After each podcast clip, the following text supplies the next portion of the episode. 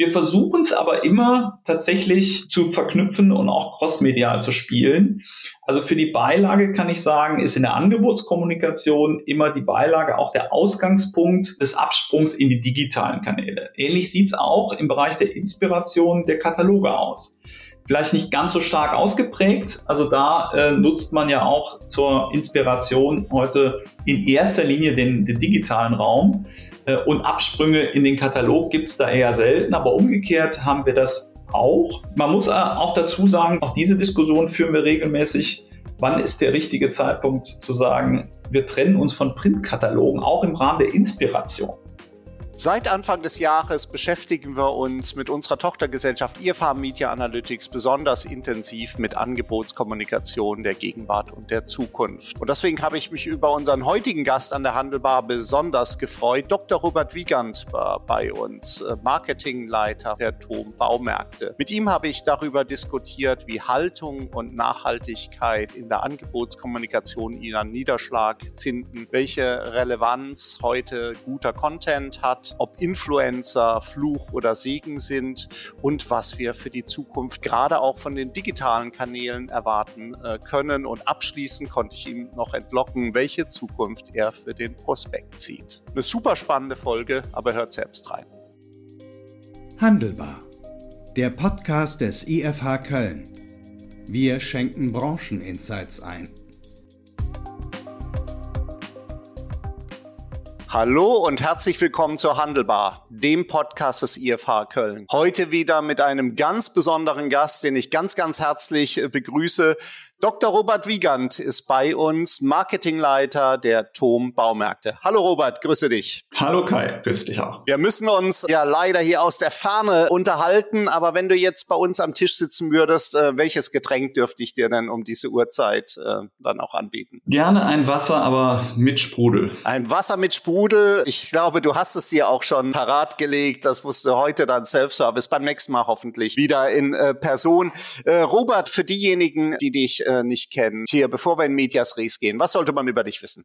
Ja, ich bin 48 Jahre alt, habe zwei Kinder, zwei Jungs, 16 und 10, bin verheiratet und äh, wohne ähm, im Kreis Heinsberg kennt man vielleicht spätestens seit dem Start der Pandemie. Das war hier so der Nukleus in Deutschland, hat man so den Eindruck gehabt und seitdem auch über die Grenzen von Heinsberg hinaus bekannt. Ja, Heinsberg tatsächlich spätestens seit der Pandemie äh, bekannt und äh, darauf werden wir vielleicht auch gleich noch eingehen, wie sich Angebotskommunikation jetzt in der Pandemie verändert hat. Zunächst mal äh, eine Frage, ich stelle das bei mir so selber fest, äh, ich bin ja noch ein bisschen älter und bin auch schon lange in diesem Business drin und man kann ja gar nicht mehr so durch eine Fußgängerzone laufen, ohne sagen wir, immer diesen in Anführungszeichen Expertenblick zu haben und zu gucken, gut, wie, wie sieht das aus? Was machen da die Kollegen? Was ist das für ein Ladenkonzept? Äh, was ist das für eine Schaufenstergestaltung? Ist es bei dir ähnlich, dass du, dass du Werbung jetzt dann auch gar nicht mehr so, äh, so wahrnehmen kannst, wie jetzt so ein, in Anführungszeichen reiner Konsument? Ja, das geht mir auch so. Also ähm, wenn ich jetzt überlegen müsste, welche Werbung ich jetzt als Konsument tatsächlich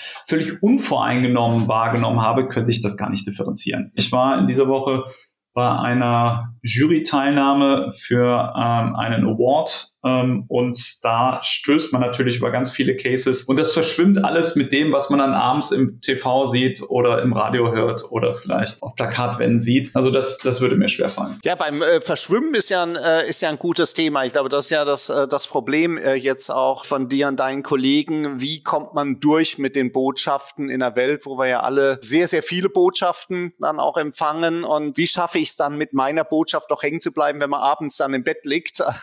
da, Konsument, dass, er, dass das dann haften geblieben ist. Was war denn so die letzte Werbung, äh, entweder von euch, aber natürlich auch von anderen, die dir so richtig haften geblieben ist, wo du gesagt hast, da konnte ich mich jetzt noch lange dran erinnern? Ja, also tatsächlich ist das was, was mir diese Woche äh, nochmal ähm, aufgefallen ist. Eine Kampagne, die mir aber auch schon während der Ausstrahlung oder während der Umsetzung aufgefallen ist. Es gibt eine Aktion aus dem Ahrtal. Da äh, sind nach der Flutkatastrophe auf Initiative einiger Winzer Weine verkauft verkauft worden, die eigentlich unverkäuflich sind, unter dem Stichwort Flutweine. Und das ist eine Aktion, die mir einfach hängen geblieben ist. Wir sprechen ja im Marketing über Purpose und suchen nach Sinn bei dem, was wir tun. Und das, da liegt der Sinn schon in der Kampagne selbst verankert und äh, mit den verkauften Weinen, sind ja wirklich, ich glaube, über 200.000 Flaschen verkauft worden, mit noch Schlamm aus der Flut an der Flasche und diese Flaschen haben dann, glaube ich, über vier Millionen Euro eingebracht im, im Rahmen einer Fundraising-Aktion, die dann für den Wiederaufbau im Ahrtal eingesetzt wurde. Und diese Kampagne ist mir tatsächlich stark in Erinnerung geblieben, weil sie eben an sich eine sehr positive Absicht verfolgt und mit der richtigen Tonalität umgesetzt wurde tolles äh, Beispiel, äh, gerade auch dieses vielleicht manchmal auch Buzzword Purpose mit Leben gefüllt. Generell, wenn man jetzt sieht, ja, im Ahrtal kam natürlich, äh, wir haben es ja ohnehin mit, mit überlappenden Krisen zu tun. Da kam ja in die Pandemie hinein ja dann noch die Flutkatastrophe. Ist es aber generell auch so eine Entwicklung, die du siehst jetzt in der Pandemie, dass dieses Thema Purpose doch immer mehr mit Leben gefüllt wird und dass es doch mehr jetzt auf Storytelling ankam, zumindestens. Wir kommen ja gleich drauf, hat sich das jetzt verändert, vielleicht seit dem Krieg in der Ukraine? Ist es so eine Entwicklung, mehr auf Storytelling zu setzen und mehr auf Purpose oder? Es kann sein, dass die Krisen das vielleicht nochmal äh, katalysiert haben und verschärft haben, diese Entwicklung. Diese Entwicklung sehe ich aber schon seit 10, 15 Jahren am Markt unter dem Stichwort Purpose oder den deutschen Begriff Haltung, haltungsbezogen bezogene Kommunikation. Ja, ich, ich glaube, das hat schon was auch mit der Ernsthaftigkeit dieser Zeit zu tun, äh, dass Unternehmen sich auch stärker fragen, was sind denn relevante Botschaften auch für unsere Kunden? Und ähm, nur Entertainment ist da auch für viele Unternehmen vielleicht schlicht auch zu wenig, um beim Kunden zu punkten. Es braucht einen, einen ernsthafteren Kern, aus dem man äh, kommuniziert und der auch zum Unternehmen passt. Also wir sind ja zum Beispiel auch ein Unternehmen, das äh, sich 2013, 14 genau diese Fragen gestellt hat. Und aus dieser Beschäftigung mit dem Unternehmen und äh, mit den Werten des Unternehmens ist bei uns das Thema Respekt herausgekommen. Und ähm, das ist ja was, was jetzt Baumarkt und Respekt nicht unbedingt auf der Hand liegt. Aber tatsächlich kommt das aus einer Haltung heraus, die lautet, mit mehr Respekt mehr erreichen, die bei uns entstanden ist, weil wir ja ein Baumarkt sind, der aus unterschiedlichen Baumarktketten und unterschiedlichen Kulturen entstanden ist. Und da hat man sich zu dem Zeitpunkt 12, 13, 14 die Frage gestellt, was ist denn ein Wert, der alles verbindet? Der auch uns kulturell verbindet. Und so ist das Thema Respekt zustande gekommen. Und das ist dann über die Jahre auch in die Kundenkommunikation mit eingeflossen, über unseren Claim Respekt, wer selber macht wie wir es ja bei anderen Themen auch diskutiert haben, äh, jetzt äh, die Corona-Pandemie vielleicht als Beschleuniger für Entwicklungen, die schon vorher da waren. Jetzt äh, reden wir heute, das Gespräch wird aufgezeichnet Mitte Juni. das heißt, wir haben schon mehr als 100 Tage Krieg in der Ukraine. Haben wir da vielleicht jetzt auch eine Bremse für, für gewisse Entwicklungen? Hat sich deine Arbeit für die Angebotskommunikation jetzt verändert, dass wir sagen, der Kunde ist jetzt einfach in einer gewissen Schockstarre, er ist vielleicht preissensibler und ich muss Sachen ganz anders machen, als, als ich es vorher gemacht habe? Oder siehst du es eher nicht? Also, dass das jetzt ein totaler Gamechanger äh, war für meine Arbeit oder dass das einen sehr äh, starken Einfluss hat, das würde ich so nicht bestätigen. Äh, was es natürlich hat, stärker für die Einkaufskollegen und auch für das Thema Category Management, die Auswahl der Produkte, auch der Werbeprodukte wird herausfordernder, weil vielleicht Dinge gerade nicht lieferbar sind. Das sind so äh, Themen. Und auf der Marketingseite sind es natürlich das Thema Preissteigerung, auch der Papierressourcen. Das sind schon Dinge, die uns belasten, die unser Budget belasten, die auch dazu führen, dass wir darüber nachdenken müssen, äh, wie die Angebotskommunikation auch in der Zukunft aussieht. Also werden wir auch in Zukunft printorientiert sein, wie wir das heute sind. Das sind sicher Fragestellungen, die jetzt nochmal hm, einen besonderen Fokus bekommen. So würde ich es so würde ich es formulieren. Du kommst ja jetzt hier aus einer, aus einer Kategorie, die ja sehr äh, Print ja fast schon dominiert in der, in der Angebotskommunikation. Wir alle sehen das spätestens am Wochenende. Wenn wir dann am Samstag wieder schauen, was, was haben wir hier bei Einkauf aktuell alles mit drin. Da haben wir normalerweise ja äh, Baumärkte ja auch ganz gut äh, vertreten. Aber du hast es gesagt, hier wahrscheinlich Gleiches, wie, wie wir es vorhin äh, schon äh, diskutiert hatten. Ja, jetzt eine Beschleunigung auch äh, einer Entwicklung, die wir, die wir ja schon vor der Pandemie gesehen haben. Immer mehr Kanäle, digitalere Kanäle, Angebotskommunikation neu denken. Was sind denn für euch jetzt aktuell, jetzt Stand äh, Juni 2022, so die, die wichtigsten Kanäle? Was würdest du sagen? Ja, also Stand Juni 22 ähm, würde ich gerne noch einmal auf das eingehen, was du sagtest bezüglich des Print-Handzettels. Ja, du hast recht. Auch andere werben über das Thema Print und du findest das im Briefkasten. Aber wenn man sich den Markt gerade im Bereich DIY genau anschaut, dann sind wir schon derjenige, der am stärksten sich über das Thema Print und Handzettel definiert. Und das hat sich sogar in den letzten Jahren noch verschärft und das war auch eine bewusste Entscheidung, da sind wir nicht so reingestolpert, sondern eine bewusste Entscheidung, ähnlich wie das unsere Konzernschwestern aus der Rewe machen, tatsächlich einen wöchentlichen Handzettel zu verteilen. Das machen wir erst seit 2020. Jetzt im, im, dritten Jahr, jetzt durch die Pandemie, haben wir das natürlich nicht durchgehalten. Wir hatten auch Phasen, wo wir durch den Lockdown gar keinen Handzettel gestreut haben oder nur auszugsweise. Aber äh, wir haben uns entschieden, 2019 den Handzettel sogar wöchentlich zu verteilen. Und das macht kein anderer Baumarkt. Also zumindest nicht so in der Form national, wie wir das tun. Warum machen wir das? Weil wir den totgesagten Handzettel immer noch für ein sehr effizientes Medium halten. Und all unsere Daten sagen das auch heute noch. Natürlich sind wir uns darüber bewusst, dass durch Preissteigerung, durch auch Veränderungen in der Demografie und im Mediennutzungsverhalten diese Dinge nachlassen. Und sie lassen seit langem nach haben uns trotzdem entschieden, äh, das so lange auch zu begleiten, den Handzettel und auch zu nutzen, solange unsere Zielgruppe ihn tatsächlich auch einsetzt. Und es gibt ja eine Reihe von Studien, die zeigen, dass er immer noch eine hohe Relevanz hat.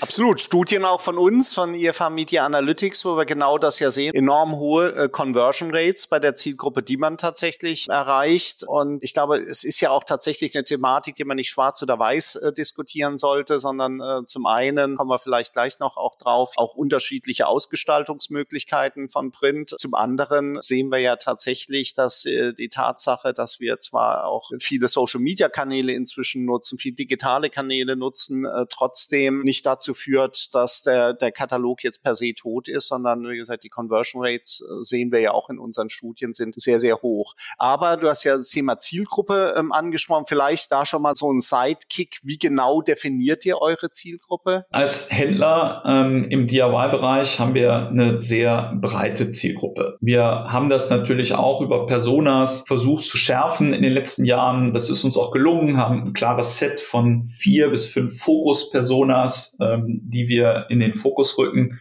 Vom Alter her sind wir relativ alt, ja? also äh, Durchschnittsalter jenseits der 50. Etwa 80 Prozent unserer Umsätze machen wir mit Menschen über 40. Von, von der Geschlechterverteilung ist es ja eine Tendenz in Richtung Männer, zwei Drittel, ein Drittel, so im Jahresschnitt, wobei da die äh, Frauen als Zielgruppe für uns auch immer wichtiger werden. Und gerade in der Saison, die Saison ist im Baumarkt zwischen März und Juni, ist es zum Teil sogar auch pari vom Kundenanteil, weil wir einen hohen Pflanzenanteil haben. Aber in Summe sind wir halt anders als ein Luxusgüterhersteller sehr breit aufgestellt in der Zielgruppe und das macht dann am Ende auch die Breite des Mediamixes aus oder daraus ist die Breite des Mediamixes abgeleitet. Und äh, deshalb gibt es so gut wie keinen Kanal, den wir per se ausschließen, weil wir sagen, er passt nicht zu unserer Zielgruppe oder da finden wir unsere Zielgruppe nicht. Natürlich aufgrund knapper Ressourcen muss man sich auch fokussieren. Wenn man entlang der Customer Journey ähm, entlang geht, gibt es äh, sicher auch Medien, picken wir mal das Thema Außenwerbung raus, wo wir vor zehn Jahren noch deutlich aktiver waren. Äh, und hier haben wir bewusst entschieden, einfach zugunsten anderer Medien und nicht aufgrund der fehlenden Wirksamkeit des Mediums, sondern schlicht im Sinne eines Trade-offs, wir müssen uns fokussieren. Aber aufgrund der Breite der Zielgruppe versuchen wir unsere Zielgruppe auch sehr breit über den Mediamix abzugreifen. Jetzt hatte ich vorhin äh, mir noch angeschaut, ein Video von dir jetzt äh, in Vorbereitung von einem Kongress und an Ankündigung von einem Kongress auf YouTube. Ich gehe mal davon aus, Videokanäle, YouTube ist ja mit Sicherheit auch ein Kanal, den er doch intensiv nutzt. Ist da meine Erwartung, Vermutung richtig? Und zum anderen, TikTok könnte ich mir dann äh, vorstellen, schiebe ich noch hinterher, ist wahrscheinlich dann eher ein Thema vielleicht für Recruiting, dass man sagt, gut, man äh, versucht da schon Image zu transportieren für, für Auszubildende zukünftig. Ja, so ist es. Also äh, tatsächlich sind wir da, wenn experimentell, aber noch nicht wirklich sehr stark unterwegs bei den ganz jungen Kanälen. Ich habe selber, ja, hatte ich ja zu Beginn gesagt, einen 16-Jährigen hier im Haus. Und wenn ich dessen Medienkonsum auch so beobachte, dann glaube ich, dass es auch richtig ist, dass wir dort keine großen Budgets verankern. Also da sind wir noch sehr, sehr vorsichtig. Ich hatte ja eben schon mal so grob skizziert, wie sich die Umsatzverteilung auch bezogen auf das Alter darstellt. Ähm, unter 30 liegt es unter 5% Umsatzanteil. Und die 30-Jährigen sind jetzt, würde ich jetzt mal für die meisten in Anspruch nehmen, noch recht weit weg von TikTok. Also wenn ich die 20 oder 18-Jährigen sehe, dann ist das sicher nur für Recruitment, aber nicht für das Geschäft, für das Businessmodell relevant. Und äh, natürlich müssen wir uns solche Kanäle auch anschauen, müssen da auch vertreten sein, aber man muss aufpassen, dass man seine Budgets nicht überallokiert. Äh, dann fehlt einem das Geld fürs Kerngeschäft. Budgets und wahrscheinlich auch personelle äh, Ressourcen. Also um solche Kanäle ja dann auch zu, richtig zu steuern, brauchst du ja dann auch Spezialisten. Wahrscheinlich für euch auch nicht ganz einfach, da immer die, die äh, richtigen Leute äh, zu finden. Richtig, auch da äh, sind natürlich Ressourcen begrenzt. Wir arbeiten natürlich zusammen mit Agenturen, aber äh, im ganzen Social-Media-Bereich ist für uns nach wie vor Facebook der größte Kanal, gefolgt von Instagram. Beide, also Instagram stark wachsend, sind sicher die Kanäle, die für uns die größte Reichweite erzielen und wo wir auch unsere Kunden, die also entsprechend Baumarktbedarf haben, auch finden. Und das fängt in der Regel erst an, wenn ich die erste eigene Wohnung habe, die anfange zu renovieren oder als Student mal einen Farbeimer brauche, äh, um mein Zimmer neu zu weißeln. Ähm, so, das sind so die ersten Use Cases. Und da ist aber der Durchschnittsbon noch recht gering und erst dann so ab Ende 2030 wird es dann für uns richtig spannend bist du ja auch schon in den Erläuterungen immer schön so eigentlich in diese Use Cases reingegangen, in diese Projekte. Ist es so, dass da vielleicht auch bei den Projekten Darstellungen die digitalen Kanäle einfach auch große Vorteile haben gegenüber Print, wo deine Möglichkeiten ja dann doch äh, begrenzt sind, wo du um jeden Quadratzentimeter kämpfst und, und da viel äh, transaktionsgetriebener. Also erfüllt vielleicht Print auch teilweise eine ganz andere Funktion als, als digital und umgekehrt? Absolut. Also gerade im Upper Funnel äh, in der Phase des ja, Kennenlernens würde ich noch nicht mal so sagen, sondern eher, wenn man dann im Relevant Set ist und sich mit der Marke beschäftigt. Wenn man Inspiration sucht für ein bestimmtes Projekt, das man angeht, da bieten natürlich die digitalen Kanäle unendliche Möglichkeiten, die von dir angesprochenen YouTube-Videos, die wir natürlich auch machen. Wir versuchen es aber immer tatsächlich zu verknüpfen und auch crossmedial zu spielen. Also für die Beilage kann ich sagen, ist in der Angebotskommunikation immer die Beilage auch der Ausgangspunkt des Absprungs in die digitalen Kanäle. Ähnlich sieht es auch im Bereich der Inspiration der Kataloge aus vielleicht nicht ganz so stark ausgeprägt. Also da äh, nutzt man ja auch zur Inspiration heute in erster Linie den, den digitalen Raum. Äh, und Absprünge in den Katalog gibt's da eher selten, aber umgekehrt haben wir das auch. Man muss äh, auch dazu sagen, auch diese Diskussion führen wir regelmäßig. Wann ist der richtige Zeitpunkt zu sagen, wir trennen uns von Printkatalogen, auch im Rahmen der Inspiration. Auch den Zeitpunkt haben wir für uns auf Basis von Marktforschung bewusst noch nicht gefunden. Auch hier testen wir viel, aber wir setzen auch hier auf eine Mischung aus Print und digital. Aber es bleibt dabei, gerade im Bereich der Inspiration haben wir über Kanäle auch wie Pinterest ähm, ja eine, eine tolle Plattform auch der Inspiration als Kunden und da eben vertreten zu sein, in diesem Umfeld vertreten zu sein mit der Marke und eben dort ein relevanter Ansprechpartner zu sein, das ist für die Zukunft auch natürlich immer wichtiger. Ja, also du denkst Werbung crossmedial. Wir haben ja gerade dazu auch eine ganz frische Studie rausgebracht und IFH Media Analytics sehen natürlich, dass das die einzige Möglichkeit ist, dem Kunden wirklich eine optimale Customer Journey dann auch zu ermöglichen. Auf der anderen Seite wissen wir ja auch aus vielen, vielen Projekten, das ist ja dann unglaublich schwierig ich meine, mit jedem neuen Kanal wächst Komplexität. Dann die Customer Journey auch wirklich noch so nachzuvollziehen, äh, ist ja dann auch eine echte Herkulesarbeit. Wie fühlt ihr euch da äh, äh, gerüstet? Also hast du genug Daten zur Verfügung? Glaubst du, dass du die Customer Journey mit den Möglichkeiten, die ihr habt, dann auch so gut äh, verstehst, wie du sie verstehen solltest? Weil wir stellen ja immer fest, mit jedem Kanalwechsel gehen ja auch wieder Informationen verloren. Fühlst du dich da gut? Hast du die 80 Prozent der Infos, um, um sicher durchzusteuern? Ja, das ist, ist natürlich immer die Frage, wie fühlt es sich an, wenn man 100 Prozent hat. Ich würde auch ja, die Hypothese aufstellen, dass die Pure Online Player da zum Teil auch schon deutlich weiter sind als die vielen stationären Händler, die ein Cross-Channel und Omni-Channel Modell aufstellen. Aber bei den allermeisten, äh, mit denen wir sprechen, sowohl auf der Dienstleisterseite als auch in Roundtable-Gesprächen mit Kollegen aus anderen Unternehmen, sie haben sich alle auf den Weg gemacht beim Thema Daten. Ja, ähm, und viele nutzen Daten unterschiedlicher Natur aus unterschiedlichen Töpfen, aber diesen einen Blick auf den Kunden, äh, diese eine Wahrheit, in, in der alle Datentöpfe zusammenspielen ähm, und sich daraus bestenfalls schon automatisiert äh, Lösungen ergeben.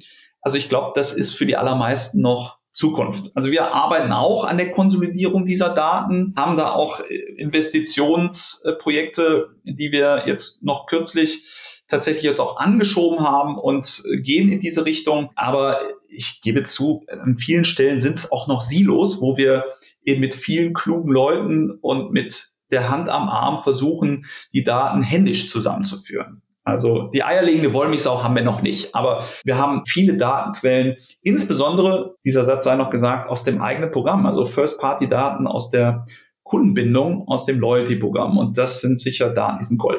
Das fließt ja dann auch oft äh, wieder auch die Kundendaten an dem Konsolidierungspunkt, glaube ich, wie du es äh, äh, genannt hast, vielleicht Smartphone äh, zusammen. Das Smartphone ist das Gerät, was euer Kunde, zumindest ich, ich passe ja vom Alter her wunderbar äh, hier rein, dann in der Hand hätte, wenn ich jetzt ein Prospekt äh, hier dann auch sehe. Das Smartphone habe ich dabei, wenn ich bei euch in einem Laden bin. Kommt es darauf an, das vielleicht auf das Smartphone zu konsolidieren?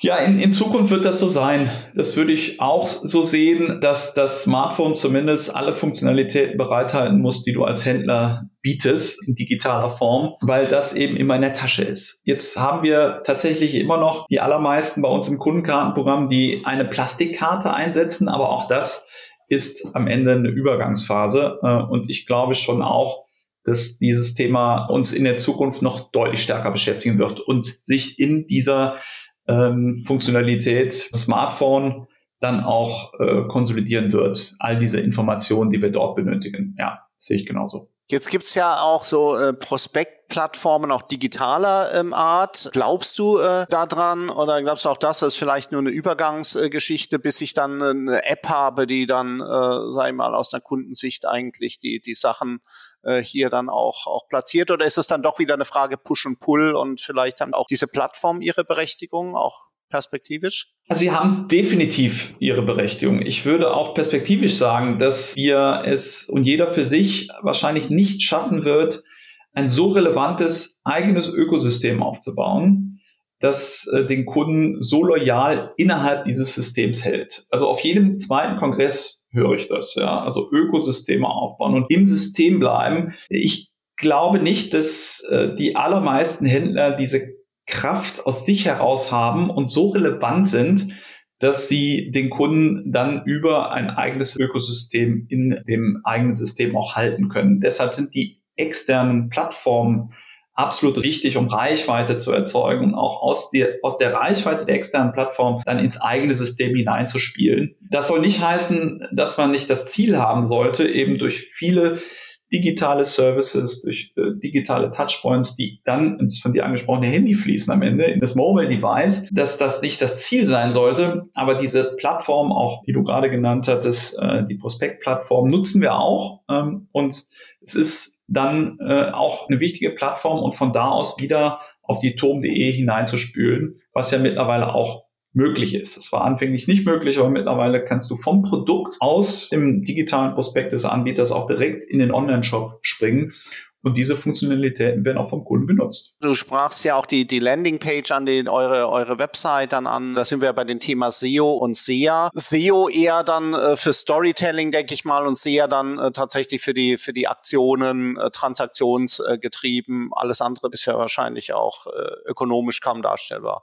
So ist es. Ja, so würde ich es auch beschreiben. Ähm, gerade im Bereich der Angebotskommunikation, und wir sind ja noch sehr angebotslastig, spielt das Wechselspiel zwischen Beilage und sehr und da im Kern Google eine extrem wichtige Rolle. Und wir leiten aus der Beilage heraus ab, welche Produkte, welche Promotions besonders förderungswürdig sind und fokussieren dann auch über das gesamte ähm, Inventar, das uns sehr bietet, ähm, dort äh, eben eine Ergänzung und eine Unterstützung der Beilagenprodukte. Die Beilage ist aber schon so im Driver Seat und abgeleitet aus den zentralen Produkten, die vor allen Dingen auch eine Robo-Funktion haben, also die es schaffen, auch Kunden in den Markt zu spielen, versuchen wir hier Schwerpunkte dann auch im Bereich SEA zu setzen. Da nutzen wir auch die komplette Bandbreite. Preissuchmaschinen sind dort im Medienmix und eben die, die klassischen Suchmaschinen. Jetzt wird dir ja auch wahrscheinlich an jeder Ecke äh, das Schlagwort äh, Metaverse ja dann auch entgegenspringen. Äh, äh Jetzt würde ich mal vermuten, bei eurer Zielgruppe, es ist ein Thema, da kannst du schon mal draufschielen und kannst mit einer äh, gewissen Ruhe auch abwarten, ob da was draus wird oder nicht. Oder seid ihr da doch schon äh, ein bisschen tiefer in der Thematik dran? Nein, sind wir äh, jetzt konkret noch nicht in einem Projekt, das jetzt irgendwie kurz vom Rollout stünde oder das hat äh, tatsächlich jetzt noch nicht so eine Relevanz, dass ich sage, da muss ich morgen drin sein. Aber natürlich sind das alles Trends, die wir uns anschauen. Ja? Also weil das verändert sich ja da draußen so schnell, ähm, dass wir schon auch in sehr regelmäßigen Abständen, wir machen das beispielsweise mit unserer Mediaagentur gemeinsam, dass wir uns äh, Strategietage in den Kalender legen und im Rahmen dieser Strategietage eben die Trends beobachten und schauen, äh, was tut sich jetzt gerade am Markt, wo müssen wir drauf satteln. Metaverse gehört jetzt noch nicht zu den Projekten, wo ich als Baumarkt sage, da muss ich morgen vertreten sein. Aber es gibt sicher andere Themen, wo man sagt, ja, auf jeden Fall sollten wir das im Blick haben, damit wir keine Trends verpassen. Und wir versuchen das über eben regelmäßige ähm, ja, Tage gemeinsam mit der Agentur, auch intern sitzen wir regelmäßig zusammen und versuchen uns auszutauschen um eben hier keine Trends zu verpassen. Von der vielleicht Zukunft äh, wieder zurück in die, in die Gegenwart. Ähm, ich denke, Influencer-Marketing, eine, eine Thematik, die ja im Fashion-Bereich ja schon sehr, sehr äh, tradiert ist, wo wir seit vielen Jahren sehen, du brauchst den richtigen Influencer, um überhaupt dein Geschäft noch erfolgreich platzieren zu können. Ich denke, Influencer-Marketing ist bei euch doch auch schon ein großes Thema. Ja, ist äh, ein großes Thema, gerade auch ein äh, schwieriges Thema im Moment. Wir hatten ja eine Kooperation mit Finn Kliman. Dieses Thema, äh, sei mir nicht böse, wenn ich das nicht weiter ausführe, ist ein, ein laufendes, schwebendes Verfahren, ähm, aber äh, das ist natürlich ähm, ja auf jeden Fall für uns eine, eine relevante Geschichte, hier mit Menschen zusammenzuarbeiten, die bestenfalls eben sehr glaubwürdig ähm, diesen Bereich vertreten ähm, und zur Inspiration des Kunden beitragen und sich als Marke mit solchen Menschen äh, dann auch zu verknüpfen, die auch eine gewisse Strahlkraft in die Zielgruppen haben. Das ist für uns ja eine ich würde mal sagen, Strategie auch der Zukunft, die wir weiter verfolgen. Aber wie man an diesem Beispiel auch sieht, durchaus auch mit Risiken und Hürden behaftet, wie immer, wenn man mit Testimonials zusammenarbeitet. Ja, also Glaubwürdigkeit oder schwieriges Wort Authentizität ist, glaube ich, so der Knackpunkt. Ich hatte hier auch an der Handelbar ja den Dr. Adrian Seeger, hier CSO von ThyssenKrupp Schulte, hatte ich ein bisschen scherzhaft äh, gefragt, ihr habt ja bestimmt auch so einen Mr. Stahl. Und er sagte, ja, also äh, auch Influencer im, im eigenen Unternehmen, die dann letztlich gewisse Sachen voranbringen, gewisse Themen dann auch äh, voranbringen. Da hat man ja von der Glaubwürdigkeit äh, her gleich einen großen Vorteil im Vergleich zu Dritten. Äh, wäre das auch äh, eine Idee, ähm, sagen wir perspektivisch aus den eigenen Unternehmen so, so einen Influencer aufzubauen? Ja, haben wir in der Vergangenheit auch schon mal gemacht, äh, aber auch eher aus aus einem Zufall heraus ähm, haben wir dann jemanden aufgebaut, der bei uns äh, gearbeitet hat, der im Gartencenter gearbeitet hat. Und da stellte sich heraus, dass er privat begeisterter Griller war. Jetzt ist das nichts Besonderes, aber der nahm auch bei Grillmeisterschaften teil. Da wird schon ein bisschen spezieller und war auch bei deutschen Meisterschaften unterwegs und hat da vordere Plätze belegt. Und den haben wir dann eine ganze Weile auch zu einem Grillexperten aufgebaut, weil das eben sehr authentisch war ähm, und den haben wir nicht gesucht, sondern der war schon bei uns und der hat dann die Expertise auch bei der Eigenmarkenentwicklung mit einfließen lassen. Also hat uns den Tipp gegeben, auch hier dieser Grill, der wird aber nicht heiß genug, da müsst ihr nochmal an der Konstruktion arbeiten äh, und solche Dinge dann auch vertestet und getestet und das war sehr hilfreich und er hat sich dann auch angeboten, das dann ähm, in der Kommunikation auch nutzbar zu machen, haben, haben auch sein Konterfei dann genutzt und das haben wir eine ganze Weile gemacht. Und ähnliches haben wir im Pflanzenbereich. Auch aus der Mitarbeiterschaft ein Experte, der alle Pflanzen beim Namen und bei dem lateinischen Namen kennt und alle Pflegetipps auf der Pfanne hat. Und äh, das machen wir tatsächlich auch in Form von YouTube-Videos, die dann per QR-Code sowohl in der Beilage als auch äh, beim Stecker direkt an der Pflanze sichtbar sind und als Kunde kann man dann entweder vor Kauf der Pflanze oder nach dem Kauf sich äh, nochmal spezielle Pflegehinweise dann von ihm äh, anschauen. Und das wird auch genutzt Und ich glaube, dass das auch die Zukunft ist. Nicht nur das Verkaufen des Produkts, sondern eben die Welt darum herum zu schaffen mit entsprechenden Hinweisen, Pflegetipps jetzt im, im Sinne der Pflanze,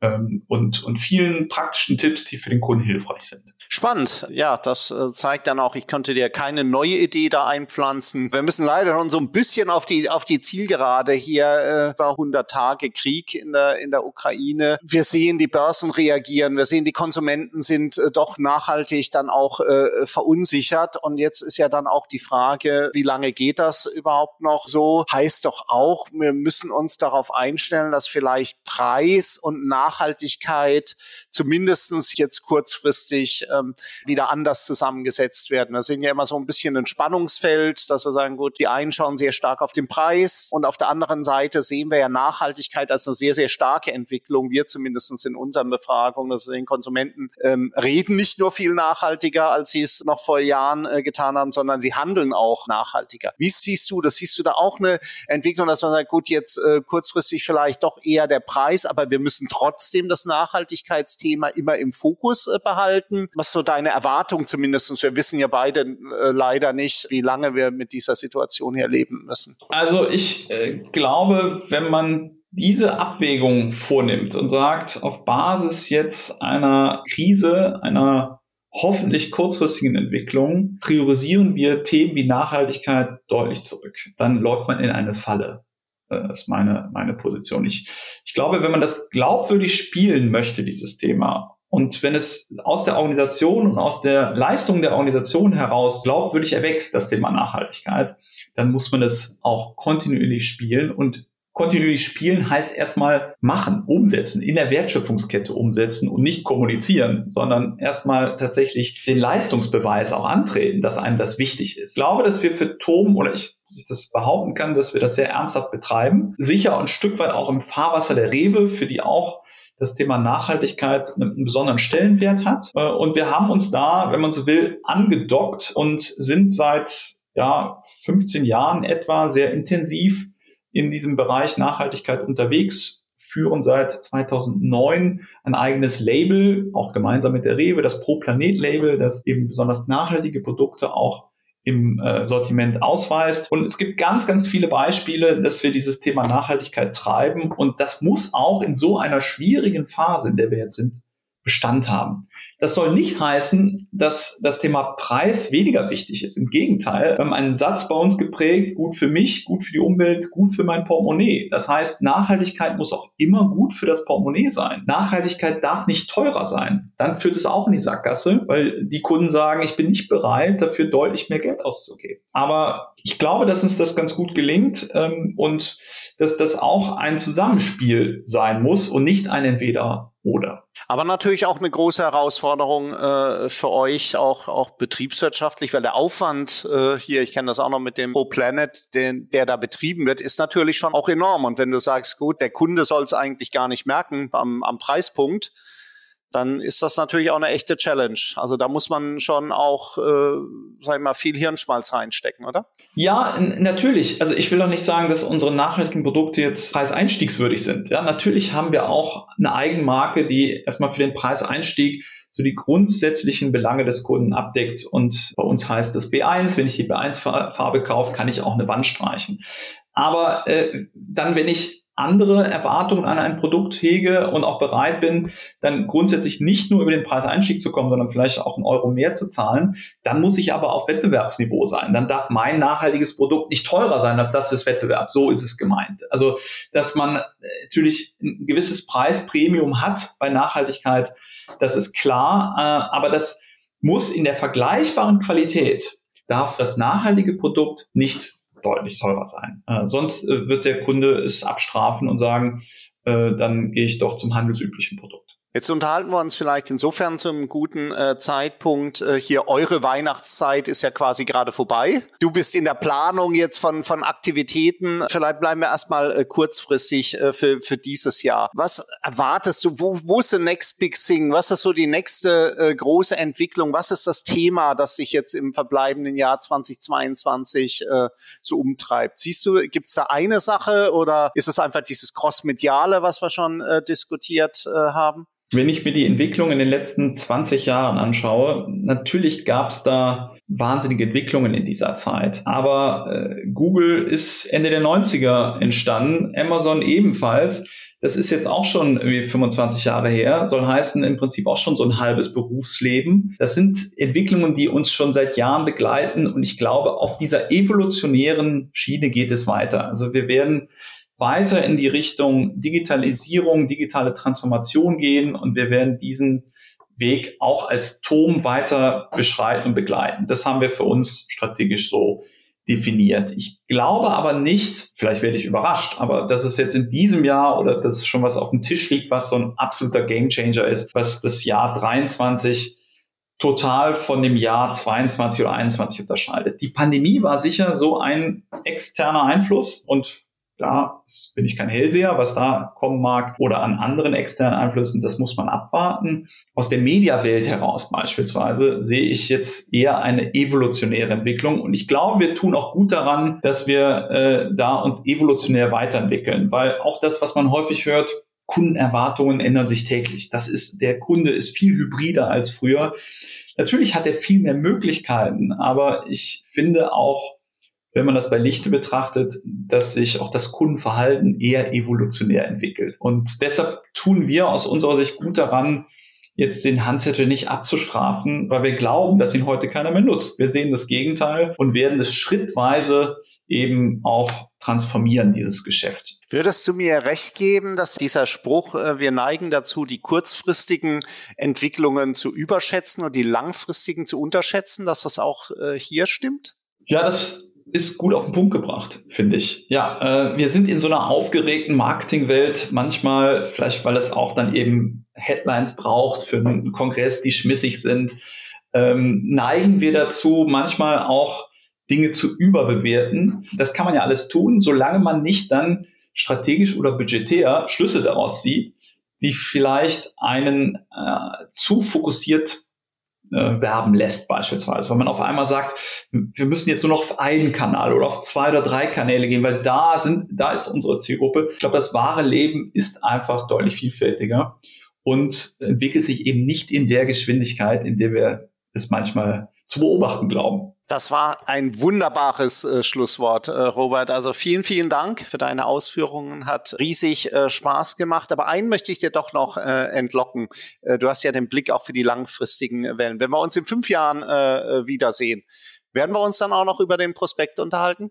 Wenn wir nicht aus der Politik einen Riegel vorgeschoben bekommen, was ja nicht ausgeschlossen ist, dass da aufgrund von äh, Druck von NGO-Verbänden ähm, oder aus welchem Druck auch immer, wir haben eine grüne Bundesregierung, dass da möglicherweise auch die Gesetzeslage sich ändert. Dann würde ich sagen, ja, werden wir auch in fünf Jahren immer noch über den Handzettel sprechen.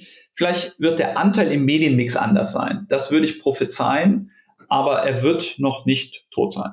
Dankeschön, Robert. Das war es äh, dann wirklich äh, für heute. Vielen, vielen Dank für deine Insights. Äh, super spannend und hoffentlich bis sehr bald und dann auch mal wieder persönlich. Äh, Dankeschön fürs Gespräch. Vielen Dank. Das war die heutige Handelbar, der Podcast des IFH Köln mit Dr. Robert Wiegand, Marketingleiter der Turm Baumärkte und jemand, der crossmedial denkt, jemand, der in Evolutionsschritten statt in Revolution äh, denkt und jemand, der immer den Kunden auch klar im Fokus hat. Und in 14 Tagen geht es spannend weiter. Bis dahin wünsche ich euch äh, eine gute Zeit, bleibt gesund, erfolgreich und zuversichtlich.